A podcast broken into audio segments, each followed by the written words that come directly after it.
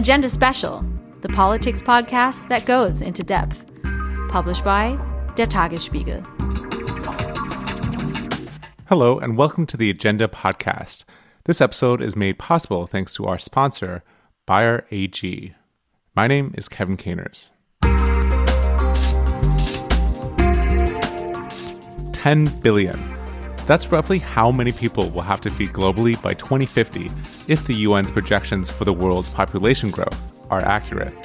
Not only will we likely have to feed 10 billion people, but we'll have to do it in a fair way, and all the while making sure we also meet our climate goal commitments and reduce our net emissions globally to zero. Given that agriculture currently accounts for about a quarter of emissions worldwide, that part alone is no small feat.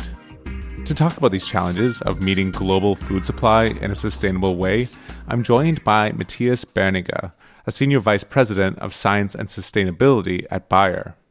Before joining Bayer, Matthias Berninger also served as a four term member of the German parliament for the Green Party, during which he focused specifically on the topics of agricultural reform and food safety across Germany and Europe. Matthias, welcome to the show. Hi, Kevin. I'm very happy to be here.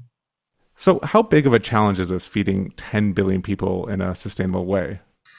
Well, let's look back at the time I was born in 1971. Since then, the world population doubled to almost 8 billion people.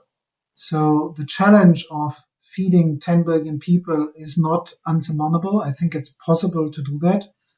So, it can be done. We can feed an increasing number of people around the world.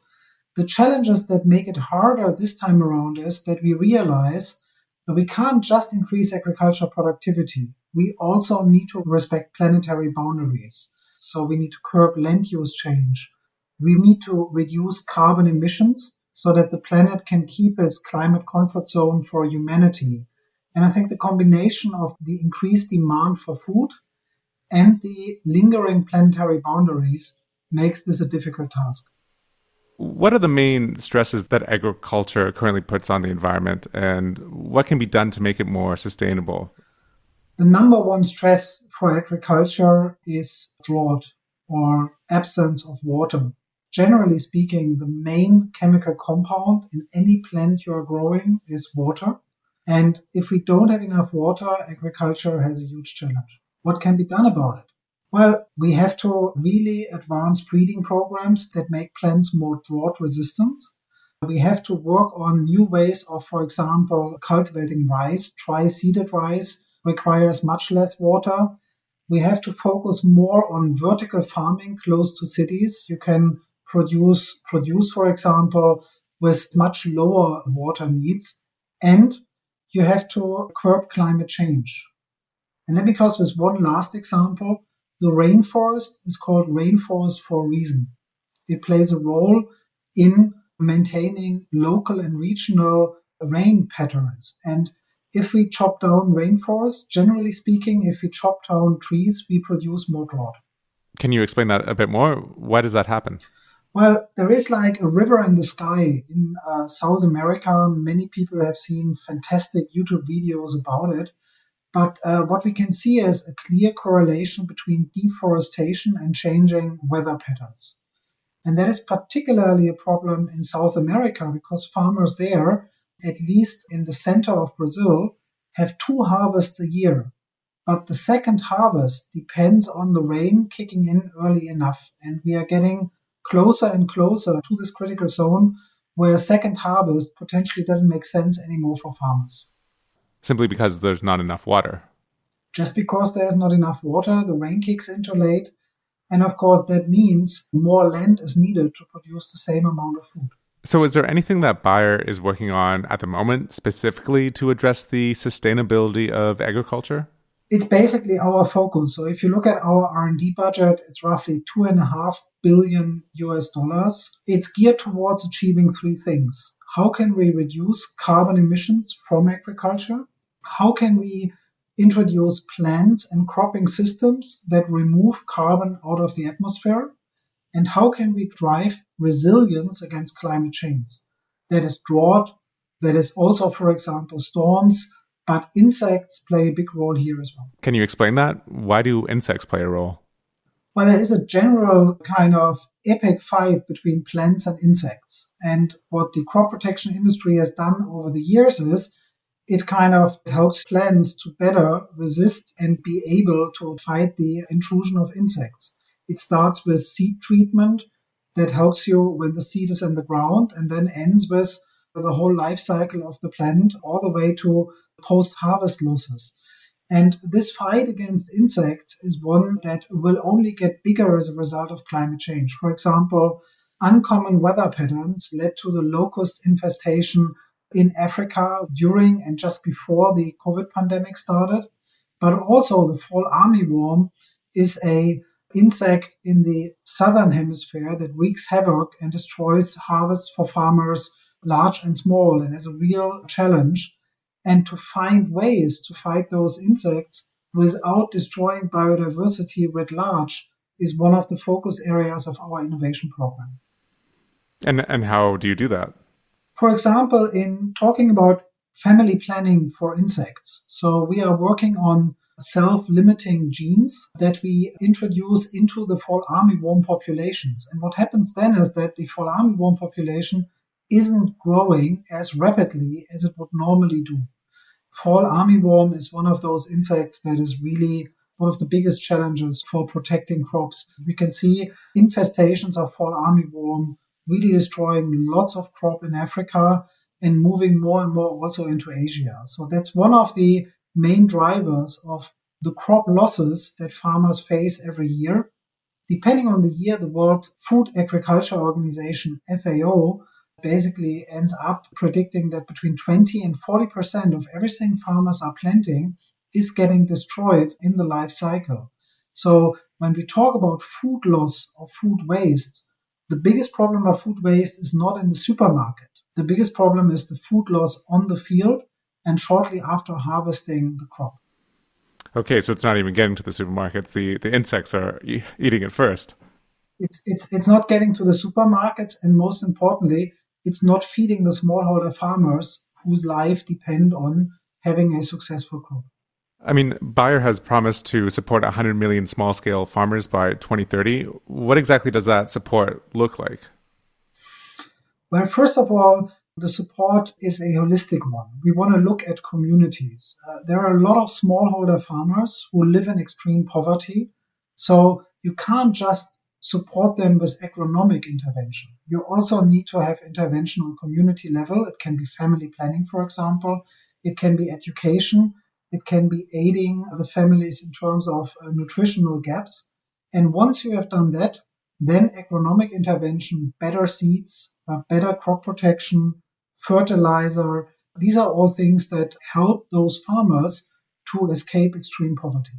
And is that why you're specifically supporting small scale farmers? When we created Bayer Crop Science, we brought in innovation powerhouses uh, both in the seed and the chemistry as well as in the digital space. And we realized there's a lot of synergy. We also realized that neither the Bayer business nor the Monsanto business we acquired has been as focused on smallholder farmers as I think would be needed. So the smallholder farming focus is a new thing for us. We have a lot of experience in the space, but we are constantly learning and try to create what we call better life farming models that ultimately enable farmers to escape extreme poverty. The focus was more on the cash crop producing, more successful mechanized large scale farmers or the smallholder farmers in India who were also more successful than many of their peers in other parts of the world. And from a corporate point of view, why why does that help Bayer? Why does this help us is because smallholder farmers are the backbone of nutrition of a growing population. When we talk about the world population growing to 10 billion, this population growth is in Africa. It's happening in Southeast Asia. And in those places, smallholder farmers really play a key role in, in nurturing those populations. And we believe by helping them to escape poverty, they also become market participants and um, will be able to purchase products that are currently out of reach for them. You also mentioned climate change as one of the three things that you're working on at Bayer. Where do these emissions come from, and where do you see as possible areas or ways of reducing those emissions? When you look at the carbon emissions related to the food system, you are talking about a quarter of all carbon emissions. So it's a lot. What are the main drivers? The main drivers are deforestation. So you have to protect forests. And other very important driver is methane. Their livestock is a big problem in terms of emissions. Cows, for example. On top of that, you have the carbon emissions that come with the production, for example, of fertilizers, also with the use of machinery. And then when you use fertilizers, you have the most potent greenhouse gas in agriculture, nitric oxide or N2O, being a problem. So agriculture contributes, or food systems in general contribute to a quarter of all carbon emissions. That's a lot. Uh, decarbonization will only be successful if we are also able to decarbonize agriculture. It starts with curbing and stopping deforestation. If you're able to produce more on less land, that helps you to slow down the pressure on deforestation. It goes on to reducing methane emissions, for example, in livestock through introduction of alternative plant-based or other ways to produce proteins. That is a big one, but of course there will still be a huge demand for meat in the world. The third one is to look at plants when you look at methane emissions. The example is rice. We talked about the rice when we talked about drought, but the dry seeded rice also is linked to much less methane emissions. We have nitrous oxide, which is kind of part of the fertilizer uh, application. It's the most potent greenhouse gas in agriculture. And again, there is a, a real opportunity in replacing traditional artificial fertilizer with new technologies, which would reduce carbon emissions. Last but not least, we can reduce CO2 emissions in agriculture as well. And that's a big one when you look at the amount of energy you need to put into fertilizer production or in the machinery that is being used in agriculture. So there are lots of possibilities. And that's why I'm optimistic that agriculture can ultimately reduce their emissions a lot. It might even be net carbon positive if we are able to remove more carbon out of the atmosphere by focusing on soil health, deeper root systems, that ultimately capture atmospheric carbon and leave it as soil on which great things can grow. So, of course, there is a net carbon emission at the moment, but if we are able to introduce regenerative agriculture tactics, which ultimately are characterized as building more topsoil, agriculture can remove carbon emissions from the atmosphere. And then if you count all the emissions linked to agriculture, and you deduct what farmers actually can capture in their soil, you end up with a positive carbon contribution. That would be a vision um, very worthy for agriculture. So you mean global food production would actually take more carbon dioxide out of the air than it would put in? That is correct. You know, so not only does agriculture currently produce, you know, a quarter of our global emissions, it also accounts for a massive percentage of our footprint on this planet in terms of land use. So, how do we feed billions more people without endangering the natural spaces we do have left on this planet? We are living in a, in a really interesting time that allows us to tap into a complete new innovation. Many of us already had had the chance to get a vaccination. The new generation of vaccines is a result of biology, genomics, the ability to change uh, genes, basically combining their strength with artificial intelligence and nanotechnology. And uh, this convergence of technologies will lead to a bio-revolution. The bio-revolution will allow us to create seeds, to create solutions that enable humans to produce more on less land. I give you one example. Uh, by mid of this decade, we're going to introduce a short corn. So it's a corn variant that has a much shorter stack. That corn will be resilient against extreme weather events like storms, for example. But most importantly, you need 20% less land to produce the same amount of corn. And solutions like this will be possible if we are open to innovation rather than seeing the problems, uh, than the benefits it could bring to help farmers and humans to uh, become more resilient when it comes to climate change but also to reduce the risk of extreme climate change in the same time. What about from a policy standpoint? As a former member of parliament, is there anything specifically you think European governments should be doing in order to help food sustainability?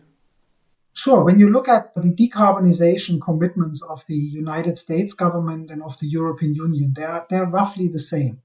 The big risk for the decarbonization commitment in the US is that the Republicans would not be supporting it. In Europe, you have kind of bipartisan support, a grand coalition, so to speak, behind climate action. The problem in Europe is the continent is not as open to innovation. One of the big hopes I have is that what started a few weeks ago in Brussels is an opening to introduce gene editing as one of those innovations into helping farmers to become more climate resilient. That gene editing will be possible not only in the human health space, but also in the agricultural space. And to create an environment where Europe is welcoming those innovations is a precondition for Europe to succeed in decarbonization. Decarbonization without innovation is just deindustrialization. And, and finally, how about you personally? These are pretty big issues that we've been talking about.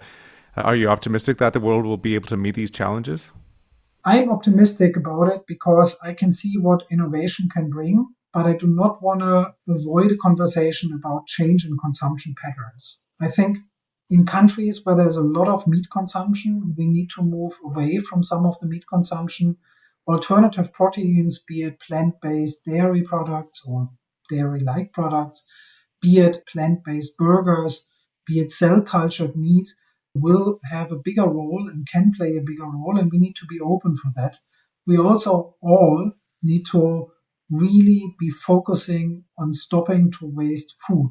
Just because the best before date is over doesn't mean what's in your fridge can't be eaten anymore. And I think everybody should try to reduce food waste in their day to day diet. But that said, this is only a little thing. The big thing is that we bring broad innovation into agriculture and that we increase the ability of farmers to produce more on less land in ways that is less harmful for biodiversity.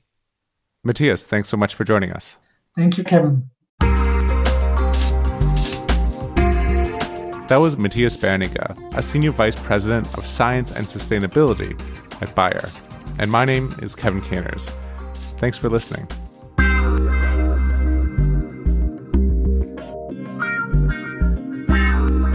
Agenda, der Politik-Podcast für Berlin und Deutschland.